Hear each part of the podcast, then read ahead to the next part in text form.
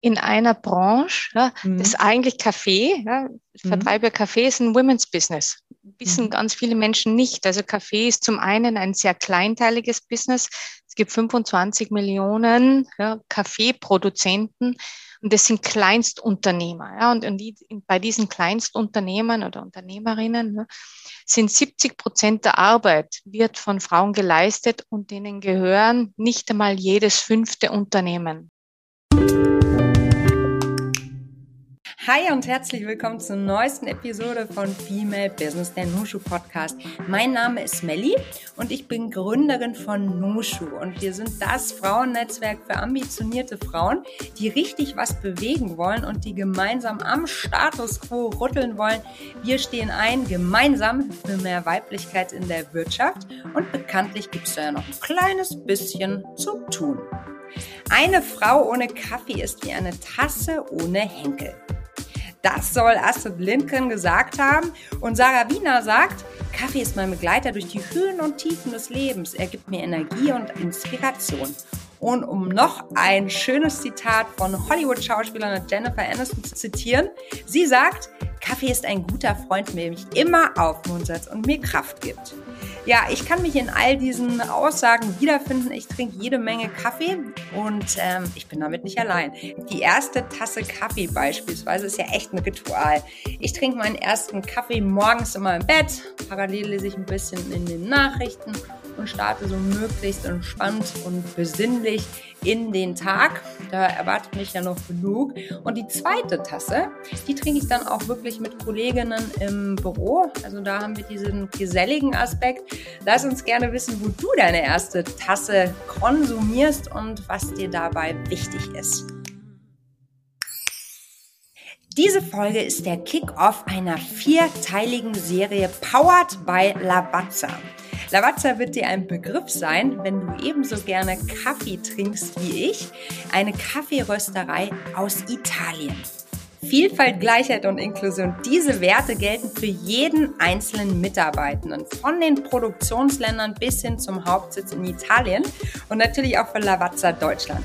Wie das gelingt, welche Rolle Nachhaltigkeit auf allen Ebenen spielt und warum Female Empowerment in diesem Kontext so wichtig ist, all das wollen wir heute im Gespräch mit Top-Managerin und Lavazza-Geschäftsführerin Susanne Wege herausfinden. In unserer vierteiligen Serie Powered by Lavazza beschäftigen wir uns mit ganz unterschiedlichen Facetten der Kaffeekultur. Immer mit dem Fokus auf Nachhaltigkeit.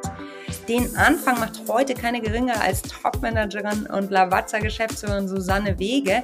Aber ich spreche auch mit einer Gründerin, die den Kaffeekonsum nachhaltiger gestalten möchte, ohne sich dem Kaffee zu widmen. Wie das gelingt, erfährst du schon in Kürze. Als Geschäftsführerin leitet Susanne Wege seit 2019 die Luigi Lavazza Deutschland GmbH und die Lavazza Kaffee GmbH in Österreich. Sie ist also zuständig für eine ganz große Region. Sie hat in Innsbruck International Business Administration studiert und begann dann ihre berufliche Karriere als Brandmanagerin bei Jacobs in Wien. Dann ging sie zu Red Bull Österreich und dort durchlief sie in knapp zwölf Jahren ganz unterschiedliche Führungspositionen an internationalen Standorten. Zuletzt war sie als General Managerin für die Geschäfte von Red Bull Schweden von 2012 bis 2015 zuständig. Nach einer weiteren Station bei Danone Waters Deutschland als Direktorin für den Vertriebsbereich kehrte sie Ende 2017 dann wieder zu Red Bull zurück. Diesmal in der Position des Commercial Managers für Westeuropa und nun ist sie seit rund fünf Jahren bei Lavazza. Fragst du dich, wie es beruflich für dich weitergehen kann? Du bist auf der Suche nach Sparingspartnerinnen, mit denen du dich über deine beruflichen Herausforderungen austauschen kannst? Dann solltest du dir auf jeden Fall Nushu anschauen. Nushu ist das größte branchen- und positionsunabhängige Frauennetzwerk in der Dachregion, wo du auf like-minded Frauen aus diversen Branchen und Positionen triffst und in den Austausch auf Augenhöhe gehen kannst, um neue Perspektiven und Ideen für deine berufliche Weiterentwicklung finden kannst. Um diesen Austausch zu ermöglichen, hast du als Member Zugang zu 160 Online- und In-Person In-Person-Veranstaltungen, wo du neue Impulse bekommst und in den direkten offenen Dialog mit anderen kommst. Diese Events variieren zwischen Panel Talks, Workshops, Lesungen, Speed-Netzwerken und vielen anderen Formaten zu unterschiedlichen Uhrzeiten und diversen Themen. Auch nach Veranstaltungen kannst du mit der App Nushu Connect mit den anderen Membern connected bleiben. Falls du deine Skills in Bereichen wie Leadership und Sichtbarkeit aufpeppen willst, dann kannst du dich auch für unsere Academy Journeys anmelden, wo du gezielt in kleinen Gruppen deine Skills ausbauen kannst. Mit Nushu hast du einen Circle of Trust wo der Gedanke von einem Miteinander im Mittelpunkt steht. Wir sind füreinander da, wollen lernen, wachsen, connecten und natürlich Spaß dabei haben. Denn indem wir zusammenkommen und uns gegenseitig empowern, können wir nicht nur unsere eigenen beruflichen Herausforderungen angehen, sondern machen auch die Wirtschaft weiblicher. Klingt spannend? Dann melde dich jetzt für unseren Newsletter an und erfahre mehr über Nushu. Den Link dazu findest du in den Show Notes. Liebe Susanne, herzlich willkommen hier bei uns im Podcast. Wie schön, dass du bei uns bist. Vielen Dank, ich freue mich sehr, Melli. Liebe Susanne, wo erwischen wir dich denn gerade? Du erwischt mich in Frankfurt. Frankfurt, ja, ist, ist unser Unternehmenssitz. Ich sitze im Büro mit einem wunderbaren Blick auf die, ja, auf die Frankfurter Skyline. Also wunderbar, bei Sonne. Das klingt nach einem echten Genussmoment und zu Genuss, da steigen wir mal direkt zum Thema ein, gehört ja auch ganz häufig ein Kaffee. Wie trinkst du denn deinen Kaffee? Unterschiedlich. Also immer, immer Kaffee und schon sehr lange. Meist so in der Früh schon mal ganz gern ein Cappuccino. Und über den Tag verteilt bin ich dann, bin ich dann eher der Espresso-Trinker. Also einfach klassisch italienischer Espresso über den Tag verteilt über den Tag verteilt. Deine Tage werden wahrscheinlich auch sehr unterschiedlich sein und äh, äußerst lang an der einen oder anderen Stelle als Geschäftsführerin eines Unternehmens, das ja wahnsinnig viel zu tun hat. Aber lass uns mal von vorne beginnen. Was hast du denn heute schon erlebt? Es ist Mittwoch, es ist 11.58 Uhr. Wie sah dein heutiger Tag bisher aus? Ja, es war ein super, super Tag bisher. Insofern sage ich, ich freue mich immer, wenn ich, ja, wenn ich in Frankfurt bin und wenn ich dann mit dem Rad zur Arbeit fahren kann, ja, das ist ja das für mich einfach, das sind so meine, es ist nicht viel, sind vier Kilometer, nicht mal das, ja, aber das sind ein paar Minuten so Zeit, einfach 100 Prozent für mich, ja. Und wenn dann, wenn dann die, die Sonne scheint, dann, dann bin ich eigentlich schon richtig, dann bin ich gut drauf, ja. Und das ist für mich, wie gesagt, einer, einer meiner persönlichen Momente und den konnte ich heute schon genießen. Und ja, und seit, seit kurz nach acht ja, bin ich hier in unserem Büro in Frankfurt. Also ich sage, es ist heute sehr busy, sind ja unterschiedlich, je nach Wochentag natürlich unterschiedlich viele Kolleginnen hier vor Ort. Heute ist es ein bisschen busy. Das ist auch etwas, was ich einfach sehr, sehr gerne mag, wenn, wenn rund um mich ja schon etwas los ist und ich eigentlich, eigentlich spüre, ja, es bewegt sich was im Unternehmen. Das heißt, du hast die ganze Zeit Meetings gehabt und warst in Interaktion mit anderen Menschen? Ganz genau, ganz genau, ganz genau. Mhm. Ganz genau. Du nutzt die Zeit dann wahrscheinlich auch ganz bewusst, ne, um möglichst viel Zeit mit Kolleginnen zu verbringen, wenn du vor Ort bist. Absolut. Also ich bin, mhm. ich gehöre zu denen, die sehr gerne vor Ort sind. Also da hat ja jeder so seine, ich glaube, die letzten zwei Jahre, jeder hat da seine Präferenzen rausgearbeitet oder rausgespürt. Ja. Und ich, ich gehöre mal persönlich zu der, zu der Gruppe, die sehr, sehr gern ja, in einem Büroumfeld sind. Ja. Und das, also mhm. mir gibt das Energie. Ne. Und, und mhm. ich nutze dann einfach die Zeit, wenn ich da bin. Das sind meistens so drei Tage die Woche, vier Tage die Woche manchmal auch einfach so viele wie möglich ja, Kolleginnen zu treffen, eben Meetings halt physisch, persönlich zu machen, ja, auch auf einen Café zu gehen. Wir haben ja bei uns im, im, im Bürogebäude eine wirklich wunderbare Kaffeebar. Wir haben ein Trainingscenter, in dem wir ausbilden. Also ich habe schon viele Plätze, wo man einfach gemeinsam auch mal sein kann und sich austauschen kann. Ja. Nicht, nicht ausschließlich an seinem Arbeitsplatz sitzen muss. Also das finde ich schon sehr, sehr gut das Kaffee-Date, das einfach so eine Art äh, Social Glue auch ist. Ne? Also es hat ja genau. auch ganz viel mit Zusammenkommen zu tun und ja, kann ich total nachvollziehen, geht mir ganz ähnlich. Susanne, ich habe eine ganz große Frage an dich die ich jetzt einmal einleiten, bevor wir so ein bisschen auf deine Vita eingehen und auf deinen Erfahrungsschatz. Mhm. Ähm, ich würde gerne von dir wissen, warum machst du, was du machst? Ja, also das finde ich eine, finde ich eine gute Frage und eine mhm. sehr berechtigte Frage, weil oft einmal hinterfragt man ja nicht, was man macht. Man macht, man macht einfach. Ne? Und in meinem Fall, ich mache diese, diese Arbeit im, im Konsumgüterbereich, in der Konsumgüterindustrie ja schon, schon ein bisschen länger. Und, und wenn ich jetzt so zurückdenke, auch auf deine Frage in, der, in den ersten Job, ne, nach der Uni, bin einfach hineingestolpert ja, und, und, und habe da über die Jahre einfach zu einer Zeit viel gelernt, ja, viel Erfahrungen machen können und einfach meinen Karriereweg da halt ja so so gehen, wie ich gedacht habe, dass es richtig ist. Ne? Heute, ja, das ist jetzt ein paar Jahre später, heute weiß ich einfach, dass ich meine Arbeit liebe, weil ich etwas bewegen kann, ja, weil ich was gestalten kann. Und das ist es, was mich eigentlich antreibt. Ja. Es geht manchmal nicht so sehr um das Produkt, mit dem man arbeitet. Im Fall Kaffee ist schon, schon sehr, sehr spannend. Aber es geht für mich primär darum, die Möglichkeit zu haben, etwas zu gestalten, zu bewegen. Ja, und einfach das, was, was da dazugehört, ist einfach eine Offenheit. Und ich würde sagen, das ist ein Teil meiner Persönlichkeit, die mich immer begleitet hat. Ich bin einfach sehr neugierig, sehr offen und, und darum mache ich das, was ich mache, einfach mit, mit großer Leidenschaft. Und, und, und wie vorhin auch einleitend wir gesprochen haben. Ich arbeite sehr, sehr gern mit Menschen und, und habe halt jetzt als Verantwortliche für ein Unternehmen die Möglichkeit, Menschen zu entwickeln, ja, und ihren Karriereweg mitzubegleiten, ja. Jeden einzelnen Weg habe ich einfach die Möglichkeit, da dabei zu sein, ja, auch was mitzugeben. Und das ist etwas, was mich einfach anfeuert.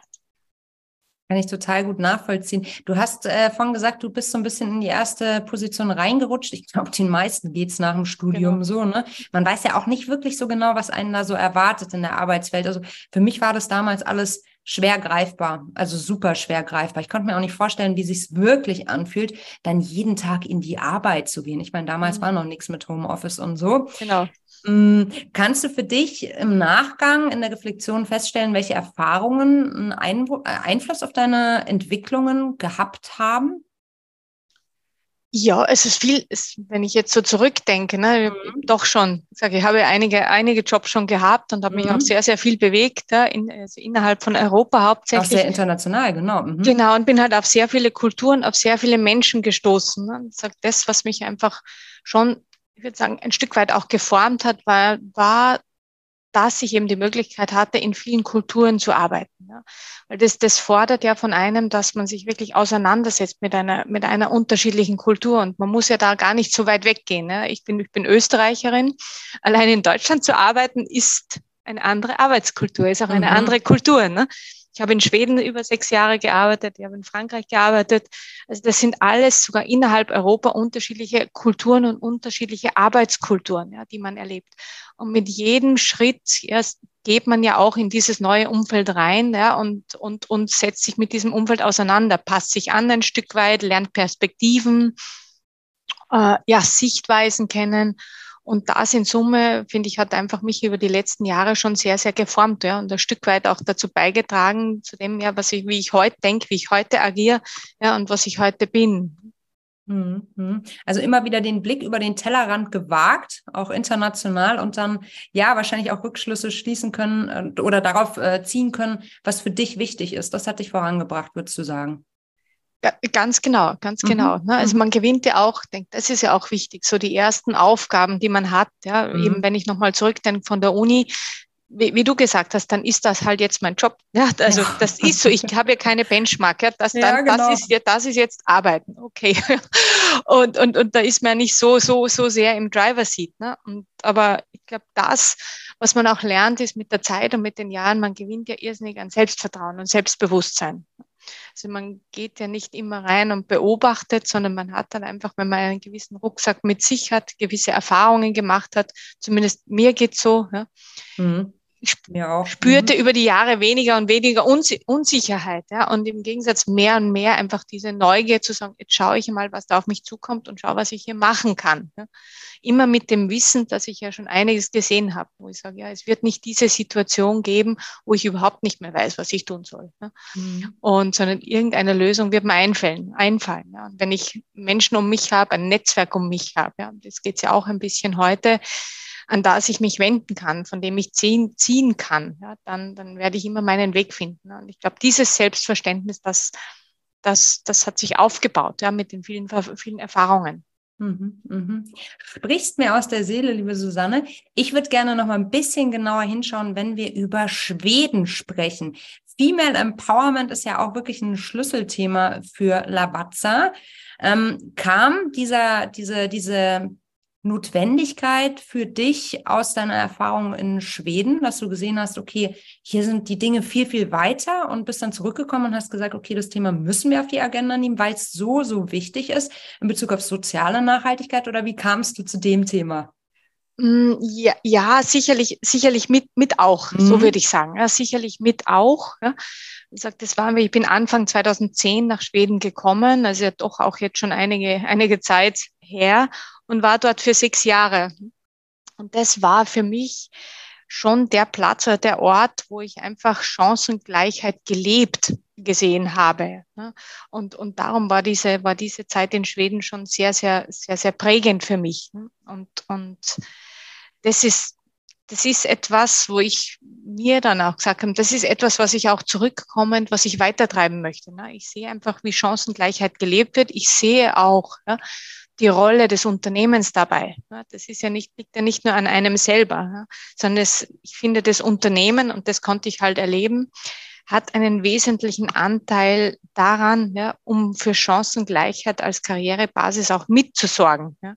Das ist gleichermaßen wie jetzt, wie auch Regierungen ihren Anteil daran haben, die nötige Infrastruktur zu schaffen. Und all das war zu dem Zeitpunkt, eben wie gesagt vor 13 Jahren, ja, und das gibt ja noch viel länger, war in Schweden vorhanden. Ja, und es hat einfach in dem Fall Frauen ermöglicht, gleichermaßen ihren Weg zu gehen. Ne?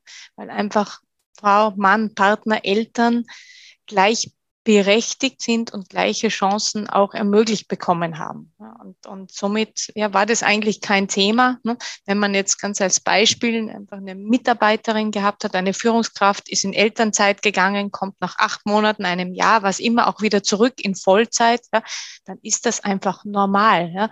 Und genauso normal ist es für den anderen Elternteil.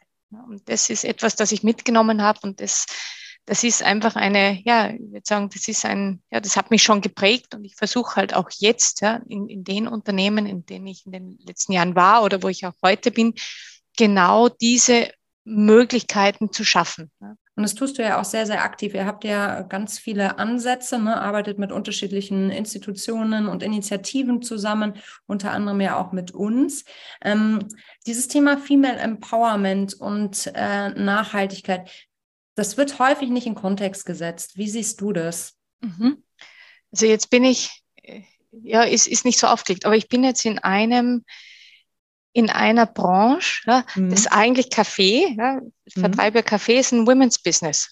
Wissen mhm. ganz viele Menschen nicht. Also Kaffee ist zum einen ein sehr kleinteiliges Business. Es gibt 25 Millionen ja, Kaffeeproduzenten und das sind Kleinstunternehmer. Ja, und, die, bei diesen Kleinstunternehmern oder Unternehmerinnen ne, sind 70 Prozent der Arbeit wird von Frauen geleistet und denen gehören nicht einmal jedes fünfte Unternehmen. Ne. Das heißt, zum einen ist einmal, wenn wir über Kaffee sprechen, sprechen wir über ein Agrarprodukt, über ein Naturprodukt, das mit am stärksten vom Klimawandel bedroht ist. Und wir sprechen von einer Industrie, die sehr weiblich geprägt ist. Und das zusammen, wo ich sage, das ist einfach eine Branche, da ist ein, da ist ein natürlicher Fit und das eine bedingt das andere.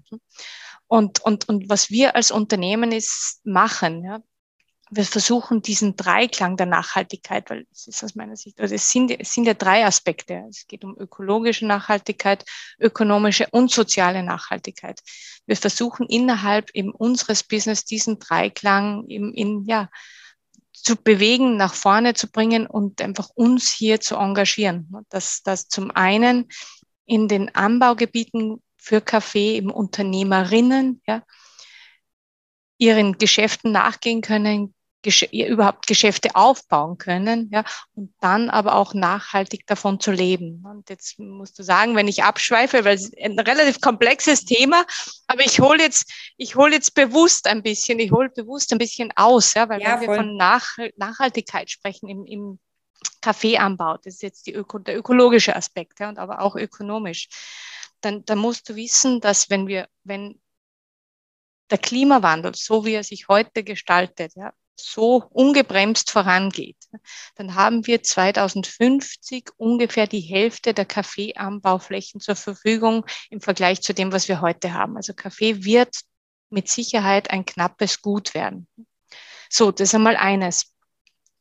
Und, und das gilt, das gilt es einfach zu schützen. Ne? Und, und wie, wie schützt man es? Also ich glaube, es gibt extrem viele Anstrengungen, dem Klima, Klimawandel entgegenzuwirken, ja, weltweit, ja, aus globaler Sicht, aber in den Kaffeeanbaugebieten, ja, für die Kaffeeproduzenten selber gibt es auch Möglichkeiten. Und das sind Bereiche, in denen wir uns engagieren. Ne? Und das fängt an, ja, indem wir Know-how geben. Ja. Also es, man muss wissen, wie man heute mit den, mit den Folgen des Klimawandels im Kaffeeanbau umgeht. Das weiß aber nicht jeder von 25 Millionen Produzenten. Ne? Das heißt, wir setzen mit unseren Kooperationen in den Anbaugebieten da an, wo wir Hilfe leisten können, Hilfe zur Selbsthilfe leisten können.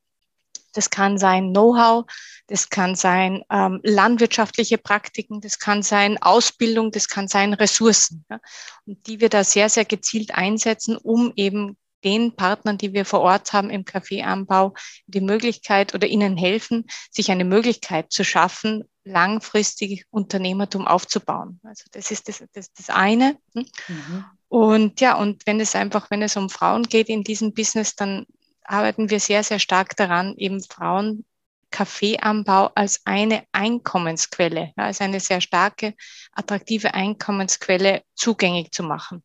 Und das ist eben der Aspekt, wo ich vorhin gesagt habe, es hat viel mit Ausbildung zu tun. Ja, das hat einfach mit Ressourcen zu tun. Und da engagieren wir uns jetzt als Unternehmen und wir sind nicht alleine als Unternehmen, Gott sei Dank. Das machen sehr, sehr viele oder fast alle in der Kaffeeindustrie aber wir engagieren uns da einfach vor Ort, um da bestmöglich zu leisten und sehr, sehr stark eben auch mit, mit Partnerschaften. Ob mhm. das NGOs sind, ja, ob das Partner sind vor Ort, ja, ob es Partner sind in, in den ähm, Importländern, also in Deutschland, Österreich, das ist eigentlich in dem Fall egal. Wir wissen halt, dass wir mehr, wenn wir mehr sind, können wir mehr beeinflussen, können wir mehr erreichen. Mhm. Kooperation und Kollaboration sozusagen statt Wettbewerb ähm, Schulterschluss für die übergeordnete Sache. So höre ich das raus. Den Wettbewerb gibt es sowieso, aber, ja, klar.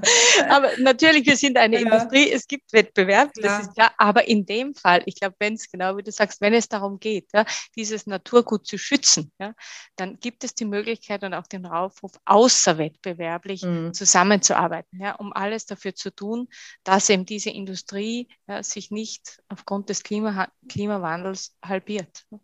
Ja, das wäre ja dann die logische Folge, ne? wenn du sagst, bis 2050 die Hälfte der Kaffeeproduktion wäre dann nur noch möglich. Das ja. heißt ja eigentlich, es wird, also Kaffee ist ja eh sozusagen ein, ja, kann man sagen, es ist ein Luxusgut, aber es ist auf jeden Fall schon was Besonderes, würde ich jetzt sagen. Wie, wie würdest du es ein, einkategorisieren? Guter Kaffee? Ja, es, es ist es ist wahrscheinlich beides, ne? Weil mhm. ich denke, man trinkt, ich weiß nicht, wie viel Kaffee du am Tag trinkst, ob Ach, du Kaffee ja. trinkst. Ja, ja. ja. Bei, ich bei mir ist es diese Folge mit dir äh, gefreut, sagen wir mal so, um noch tiefer einzusteigen ins Kaffee-Business, weil ich bin schon eine Heavy-Konsumentin, muss ich dir mhm. ganz ehrlich sagen. Also ja. ich glaube, so drei, vier, fünf Tassen am Tag habe ich schon. Mhm. Ja, nee, es ist, also das, das ist drei, vier, fünf, das, das ist auch so meine, ja, meine mhm. Größenordnung. Das heißt, wenn man jetzt vom, vom persönlichen Konsum ausgeht, ja, ja, du trinkst drei, vier, fünf Tassen am Tag, der durchschnittliche Deutsche, die durchschnittliche Deutsche trinkt im Jahr an die 170 Liter Kaffee. Das ist mhm. mehr als Wasser. Ja. 0,44 Liter am Tag habe ich gelesen. Ja, genau. Mhm. genau ne, das ist tatsächlich mehr als, mehr als Wasser. Krass. Und, und dann, wenn man aus dieser Perspektive draufschaut, mhm. dann ist es dann ist ein alltägliches Gut. Ja? ja?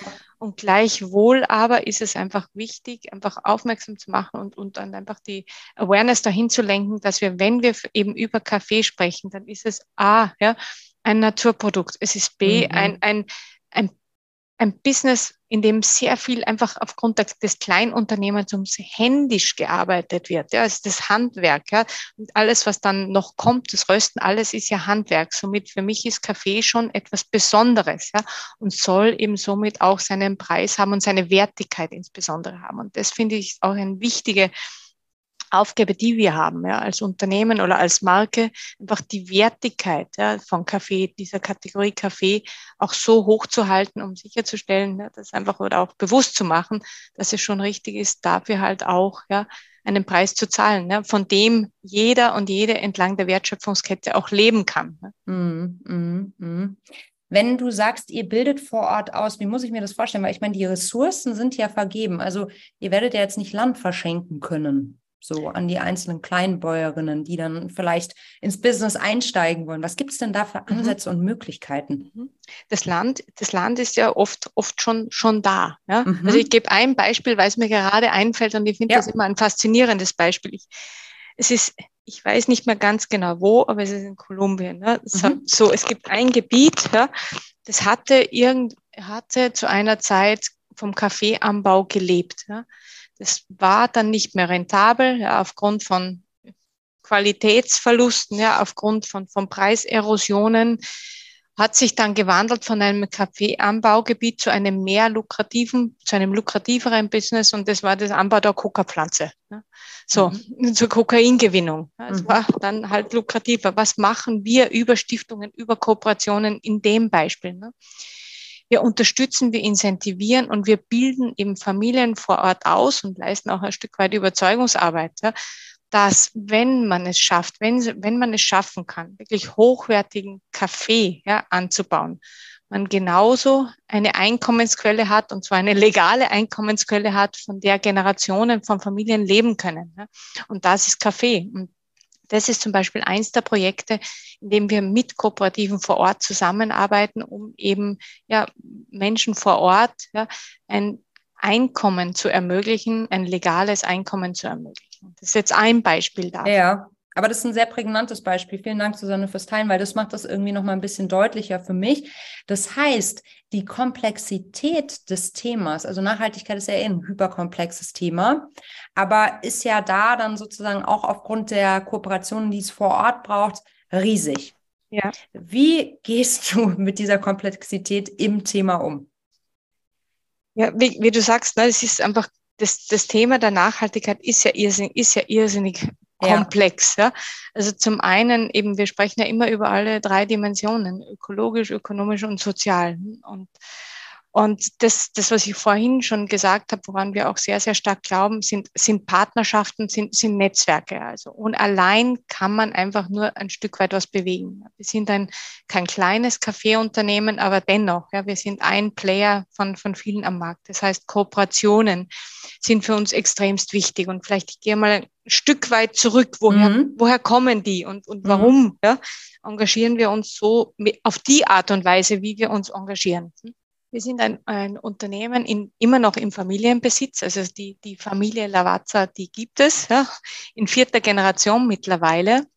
Und, und das war schon unser Firmengründer, Luigi Lavazza, das war ja in den 30er Jahren, 1935. Der war auf einer Reise nach Brasilien und hat einfach gesehen, ja, wie Kaffeeernten vernichtet wurden, weil sie qualitativ nicht dem entsprochen haben, was sie entsprechen sollten, wurden einfach vernichten, vernichtet. Und er hat einen Ausspruch getan. Und der war, eine Welt, die die Güter der Natur zerstört, ist eine Welt, der ich nicht angehören möchte. Und das ist eine Maxime im Unternehmen geworden, die sich zudem, die sich seit diesem Zeitpunkt durch vier Generationen durchgetragen hat, ja, und auch uns ja jeden Tag eigentlich dazu motiviert, einfach unser Bestes zu geben, ja, als Mitarbeitende des Unternehmens. Und somit traue ich mich zu sagen, ist einfach nachhaltiges Engagement ein Teil der Unternehmens-DNA ist. Ja. ist einfach gestützt, getrieben durch, ja, durch vier Generationen einer Familie, 100 Prozent in unserem Unternehmen und in sämtlichen Prozessen, Entscheidungen verankert ist. Ja. Mhm, also mhm. das, das, ich glaube, das muss, man muss es, man muss es leben und man, man, ja, man, wie sage ich so jetzt, ja, wenn ich einfach sehe, da ist eine Unternehmerfamilie dahinter, die lebt jeden Tag einfach diese Maxime, ja, dann tue ich mir sehr, sehr leicht oder leicht, ja, dann bin mhm. ich zum einen 100% committed, ja, ja. 100% motiviert, auch in den tagtäglichen Entscheidungen hier vor Ort einfach diesen Nachhaltigkeitsgedanken einfließen zu lassen. Ja. Vielleicht noch ein Beispiel, ein konkretes Beispiel auch geben, ja, wenn wir über soziale Nachhaltigkeit sprechen. Es gibt ein schönes Projekt, ja, es hat einen Namen, das heißt A Cup of Learning. Das ist eins unserer Unternehmensprojekte. Das hat ihren Ur hat seinen Ursprung ebenso in den Kaffeeanbaugebieten, wo wir eben, wie, wie vorhin gesagt, eben junge Menschen, Menschen ausbilden, ja, um für Kaffeeberufe auszubilden. Das kann Kaffeeanbau sein, das kann aber auch Ähm, das kann auch mit Qualität, mit Qualitätssicherung zu tun haben. Das kann aber auch mit dem gastronomischen Angebot eines Cafés zu tun haben. Und wir haben uns da in der Vergangenheit immer sehr, sehr stark auf die Anbaugebiete konzentriert. So, jetzt braucht man aber nur in Deutschland schauen ja, oder in Österreich schauen. Es gibt so viele Menschen, ja, die einfach aus sozial schwächeren Hintergründen kommen ja, und die aus dem einen oder anderen Grund nicht die Chance gehabt haben, einen Beruf zu ergreifen, der sie wirklich, der sie inspiriert, der sie jeden Tag einfach dazu verleitet, ihr Bestes zu geben. Und wir haben gesagt, was, was, was könnten wir denn machen? Wie können wir unser Know-how weitergeben? Innerhalb dieses Projekts A Cup of Learning. Und wir haben ein Projekt gemeinsam mit der Domäne Mechtelshausen in Wiesbaden gestartet, das junge Menschen ähm, ausbildet, Berufe in der Kaffeebranche zu ergreifen. Mhm. Das kann jetzt Ausbildung zum Barista sein, das kann aber auch ein Coffee, sogenannter Coffelier sein. Ja. Also das sind professionelle Kaffeeverkoster, das kennt man so aus dem Wein, ja. Sommelier, Coffelier. Ja. Und das sind Berufsbilder, zu denen, für die wir ausbilden können, ja, weil wir dafür einfach die Qualifikation haben. Und, und das ist jetzt ein Projekt, wir starten sehr, sehr klein. Ja, das ist jetzt ein Projekt, sind aber sehr, sehr ambitioniert, dieses Projekt auch weiter voranzutreiben, auszurollen. Ne? Weil ich glaube, dass wir da halt auch eine sozial verantwortliche Rolle einnehmen können, ne? mit mhm. der Kompetenz, die wir als Unternehmen haben. Und das mhm. jetzt hier, hier vor Ort bei uns. Mhm.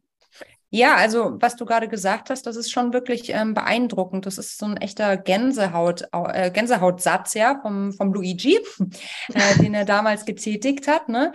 Und ähm, ich glaube, es wird so extrem viel über Purpose geredet, geredet, vom eigenen Purpose, vom Purpose von Unternehmungen, dass da natürlich auch ganz häufig so der Eindruck entsteht, boah, das wird ja eigentlich nur gesagt und nicht gelebt. Mhm. Jetzt bist du ja doch wirklich tief im Thema und ähm, ja, es ist ja doch wirklich so, also ich weiß nicht, ob du das auch so empfindest, aber mir geht es häufig so, dass man als Konsumentin dann auch an der einen oder anderen Stelle echt verunsichert ist, weil man, weil jedes Unternehmen ja heutzutage irgendwie mit Nachhaltigkeit wirbt, mhm. aber man häufig nicht wirklich weiß, ob dem jetzt was, also ob das jetzt tragfähig ist, ne? Also was wirklich dahinter steckt. Stichwort Greenwashing, Pink, mhm. Pink Painting, you name it.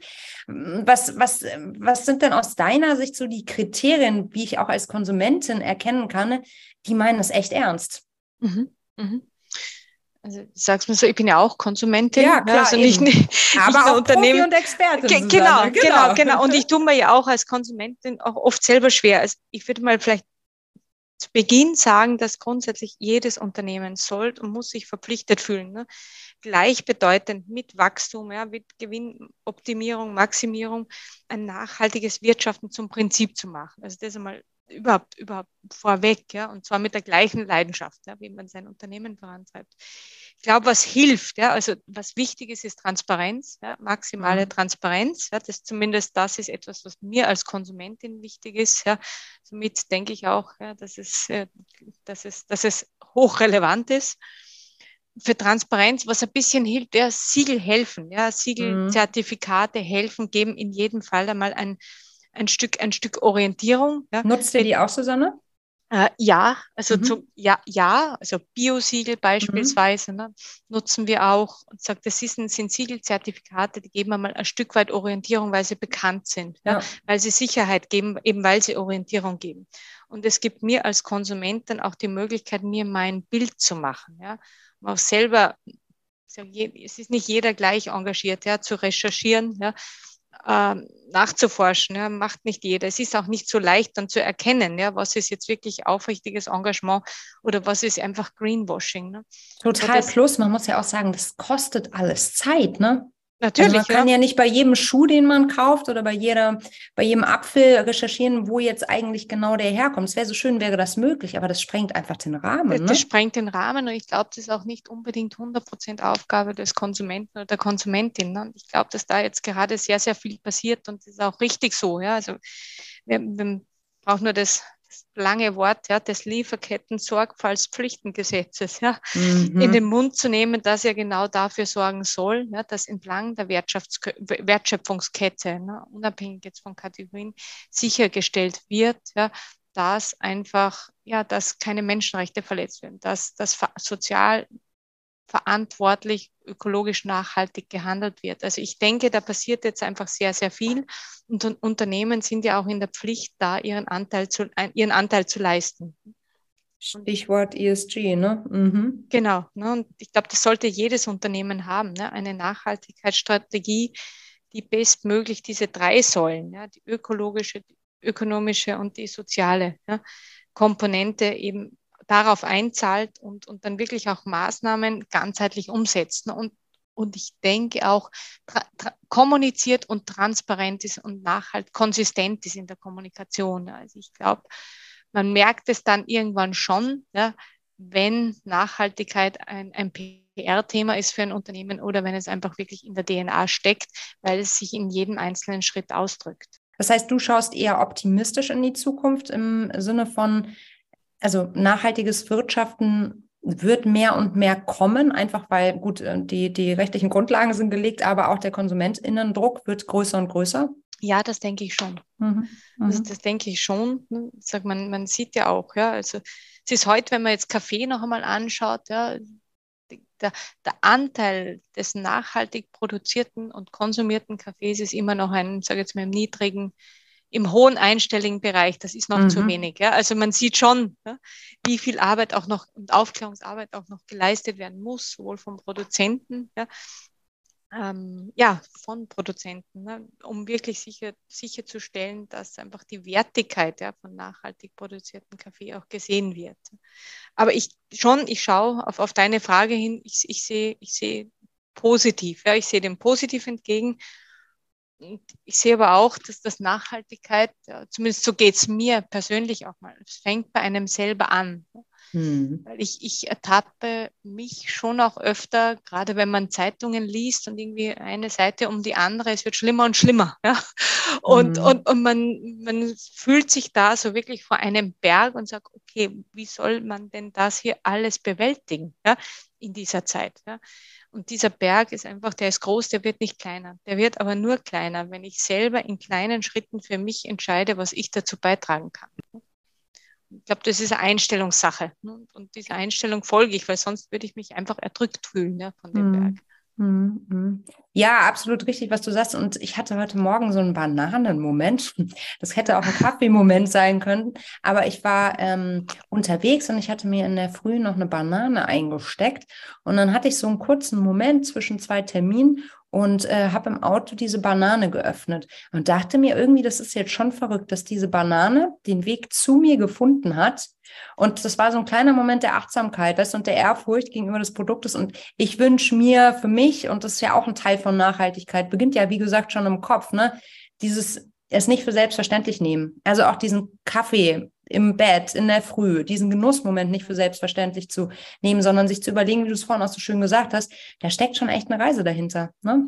Äh, äh, tatsächlich eine Reise. Also ja, im wahrsten Sinne des Wortes. Die, die, Banane genau, auch. Ne? Die, Banane, ja. der Kaffee, der ja. Kakao, ja, das sind alles Produkte. Ja, das, da entsteht einfach, sag ich mal, auch der, der ganze, sag ich mal, das Thema, der, der größte CO2-Impact entsteht ja, ja, ja in, im Anbau, in der Produktion. Und ich glaube, allein dieses Bewusstsein, ja, sagen, ich genieße einfach. Ja, es ist ja, das ist ja auch was Schönes, einen Kaffee zu, zu genießen. Genau. Ne? Sag, egal auf welche Art und Weise, es gibt den, es gibt den Moment für mich, ja, wo ich mhm. alleine bin und einfach für, für mich bin und genieße einen Kaffee. Es gibt aber gleichzeitig diesen sozialen ja, Moment von, von Kaffee, diesen Aspekt, der durch relativ wenig eigentlich ersetzt werden kann. Einfach dieses, das vorhin gesagt, Social der, der soziale Schmierstoff, ja, das Kaffee ja auch ist, ja, und, und der einfach Gespräche erlaubt, ob das tiefe Gespräche sind, ob es Austausch ist, ob es Plaudern ist, ob es im Rahmen eines Netzwerks ist, ja, ob ja. das so stattfindet.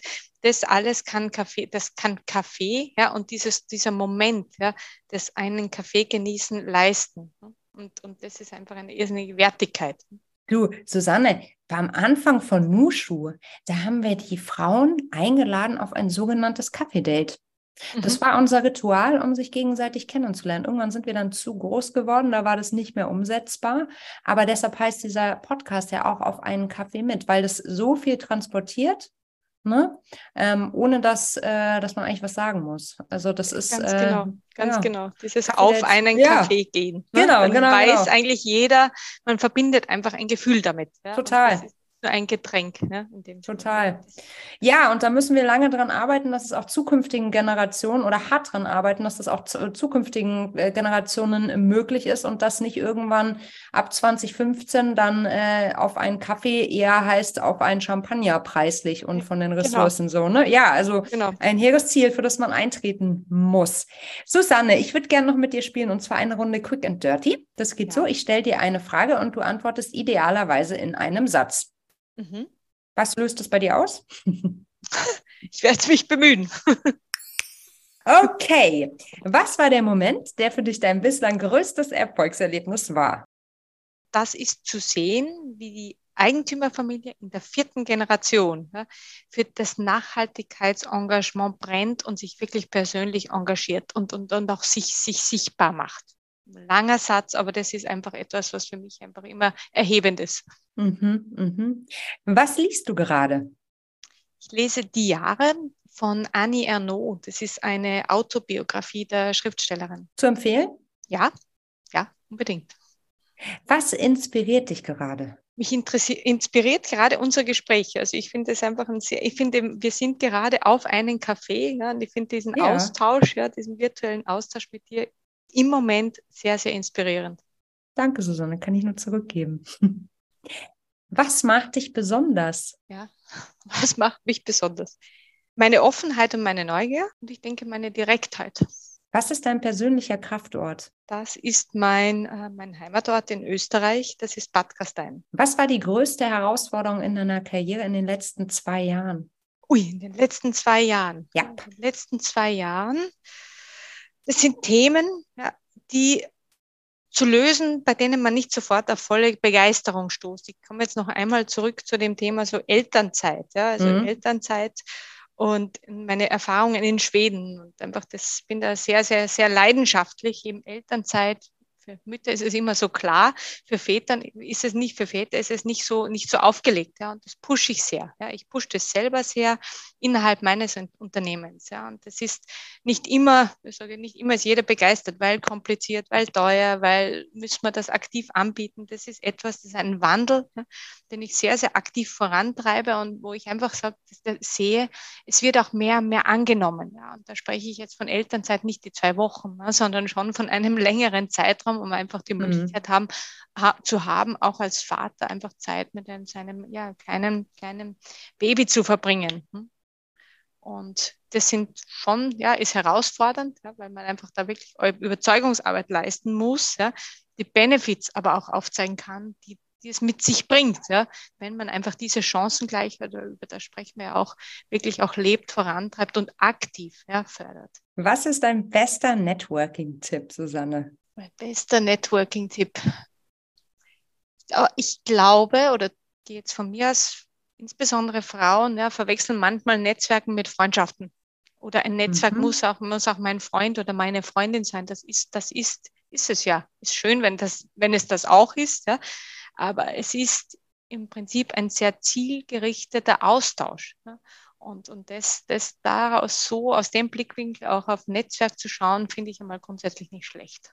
Wer hat dich in der Karriere am meisten unterstützt bisher? Ich würde sagen, unterstützt ja, war sicherlich mit meinem Mann. Ne? Ich habe vorhin erwähnt, ich bin sechs Jahre zwischen Schweden und also Stockholm und München gependelt. Und wir haben uns diese wöchentlich, ja, und wir haben uns Boah. diese Pendelei aufgeteilt. Ja, und das mhm. war für mhm. mich schon ein sehr großer Held, weil wahrscheinlich sonst wäre einfach diese sechs Jahre, wenn einseitig, wären die schon sehr zäh gewesen und hart, ja, also physisch. Hm? Und, und diese sechs Jahre haben mir aber einen sehr, sehr guten Weg ermöglicht. Welche Situation in deiner Karriere würdest du heute ganz anders angehen als damals? Ich hätte vom Start weg mehr selbst zutrauen, wenn es darum geht, Aufgaben zu übernehmen. Also nicht ich würde weniger mich selber hinterfragen, kann ich das schon? Ich würde einfach vom Start weg sagen, ja, ich kann es, ich probiere es einmal. Das mache ich heute. Das hatte ich aber vor vielen Jahren so in der Form nicht gemacht. Was war dein größtes Learning in den letzten sechs Monaten? Flexibel bleiben. Also das flexibel bleiben, ich glaube, das waren wir alle die letzten zwei Jahre. Mhm. Ja, weil ich glaube, dass die Herausforderungen in den letzten sechs Monaten, zwei Jahren ja, waren oder sind so vielfältig. Ne? Wenn ich im Kopf flexibel bin, ja, mich auch sehr, sehr rasch schaffe, mich auf neue Situationen einzustellen, dann kann ich mehr Zeit darauf zu finden, Lösung, darauf verwenden, Lösungen zu finden, ja, für neue Situationen. Wenn du eine Sache auf der Welt sofort ändern könntest, welche wäre das? Das würde ich mir wünschen. Ich würde mir wünschen, dass wir uns, dass wir uns darauf fokussieren, was uns verbindet. Ja? Dass wir jetzt als Gesellschaft, ja, als Kolleginnen nicht, nicht Unterschiede suchen, ne, sondern diese Gemeinsamkeiten und dann dort ansetzen, um eben Lösungen für die großen und die kleinen Themen ja, unserer Zeit zu finden. Wie ist deine Definition von Feminismus und bist du Feministin? Feminismus für mich ist das Bewusstsein, ein Bewusstsein ja, für, für weibliche Stärken zu ent entwickeln oder das Bewusstsein für weibliche Stärken weiterzuentwickeln und dann bei mir selber ja, und auch bei anderen Frauen zu, zu fördern. Also es geht ja nicht um, also für mich jetzt nicht, ja, es geht nicht um entweder oder oder besser oder schlechter. Es geht um, um dieses und, ja, es geht um dieses Verbindende. Ne? Es geht darum, diese Stärken, die unterschiedliche Menschen, individuelle Stärken, die unterschiedliche Menschen haben, ja, und in dem Fall Männer und Frauen haben unterschiedliche Stärken, ja, diese zu sehen und sinnvoll einzusetzen. Das ist für mich dann eigentlich Inklusion. Und in dem Sinne, also genau in dem Sinne, würde ich dann mich trauen, mich als Feministin zu bezeichnen. Danach kann nichts mehr kommen. Susanne, vielen, vielen Dank für das wunderschöne Gespräch. Vielen Dank, dass du dich so einsetzt und ja, nicht nur die Wirtschaft weiblicher machst, sondern auch noch versuchst und richtig Gas gibst, dass Kaffee uns noch ganz lange nachhaltig erhalten bleibt. Vielen Dank dafür. In jedem Fall. Vielen Dank dir, Melanie. Vielen Dank dafür, dass du uns heute dein Ohr geschenkt hast. Wenn du nächste Woche wieder von uns hören möchtest, dann lass uns gerne ein Abo da und dann heißt es wieder, kommenden Montag ist Nushu Female Business Zeit. Bis dahin wünsche ich dir eine richtig gute Woche, Rock'n'Roll und alles Gute. Tschüss.